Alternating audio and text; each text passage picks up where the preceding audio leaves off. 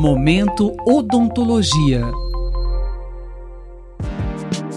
A agenesia, ausência de um ou mais dentes na boca, e os supranumerários, que ao contrário são os dentes a mais aparecendo na cavidade bucal, são os assuntos de hoje no programa Momento Odontologia. Para isso, recebemos Fabrício Quitazono de Carvalho, professor doutor do Departamento de Clínica Infantil da Faculdade de Odontologia da USP em Ribeirão Preto. Professor, as pessoas podem ter dentes a mais ou a menos do que o normal? Normalmente, uma criança possui 20 dentes de leite ou dentes descidos, como nós a odontologia os chamamos, e os adultos 32 dentes permanentes na cavidade bucal. Quando um ou mais dentes a mais são formados, temos o que chamamos de dentes supranumerários ou extranumerários. Na situação inversa, quando um ou mais dentes não são formados, ou seja, quando temos formados dentes a menos na cavidade bucal, temos uma condição que chamamos de agenesias.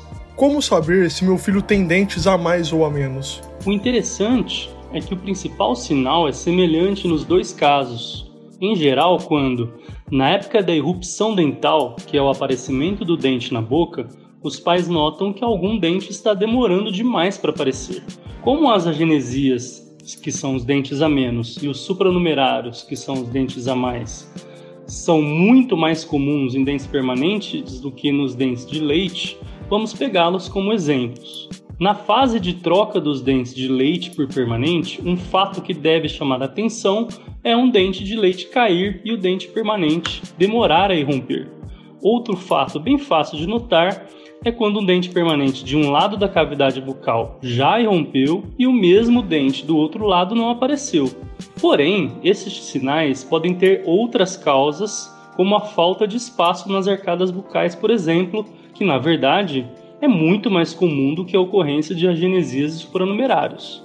Então, o indicado sempre é, na dúvida, consultar o seu cirurgião dentista. Ele irá examinar o caso e possivelmente indicará a realização de exames por imagem, como por exemplo as radiografias, para concluir um diagnóstico do que está ocorrendo. No caso dos supranumerários, além desse sinal, há outros que os pais podem perceber. Quais outros sinais podem estar presentes diante de um dente supranumerário, que é um dente a mais do que o normal? Algo comum é o dente a mais irromper na cavidade bucal. Aqui é legal citar que um local mais comum de surgir um dente a mais é entre os nossos incisivos, que são os dentes da frente. Chamamos esse dente de mesiodens, e ele geralmente é muito menor do que um dente normal e geralmente também tem um formato cônico, mais pontiagudo do que os nossos dentes da frente. Em outras situações, o dente a mais possui forma muito semelhante ao dente normal. Então, neste caso, ele poderá causar problemas de espaço nas arcadas, portanto, um mau posicionamento dos dentes na boca como um todo, como causando uma desarmonia facial.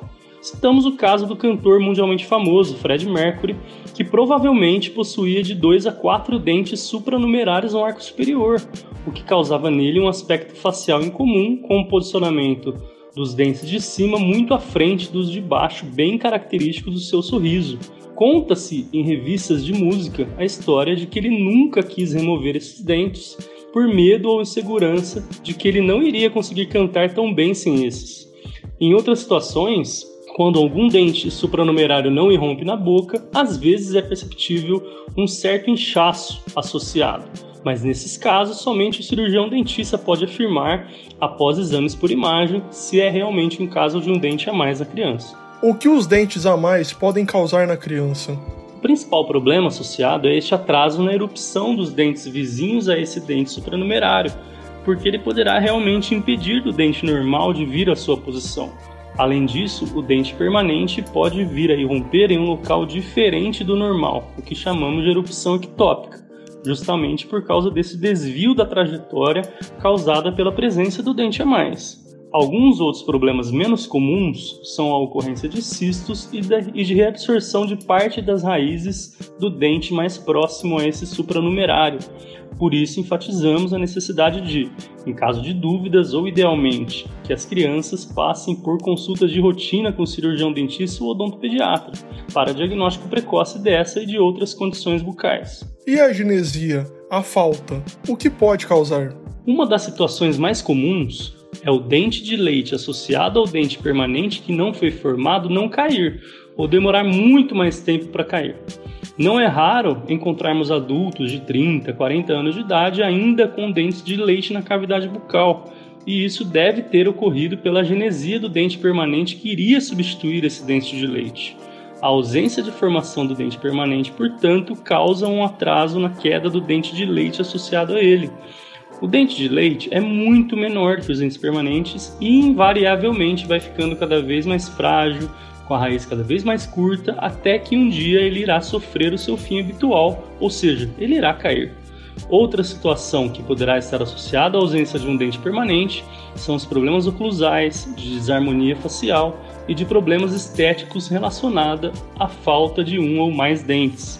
Assim, da mesma forma que na resposta anterior, enfatiza a necessidade de consultas periódicas com o cirurgião dentista para que nós façamos o diagnóstico precoce de qualquer dessas situações para planejarmos de forma mais segura o tratamento de cada caso.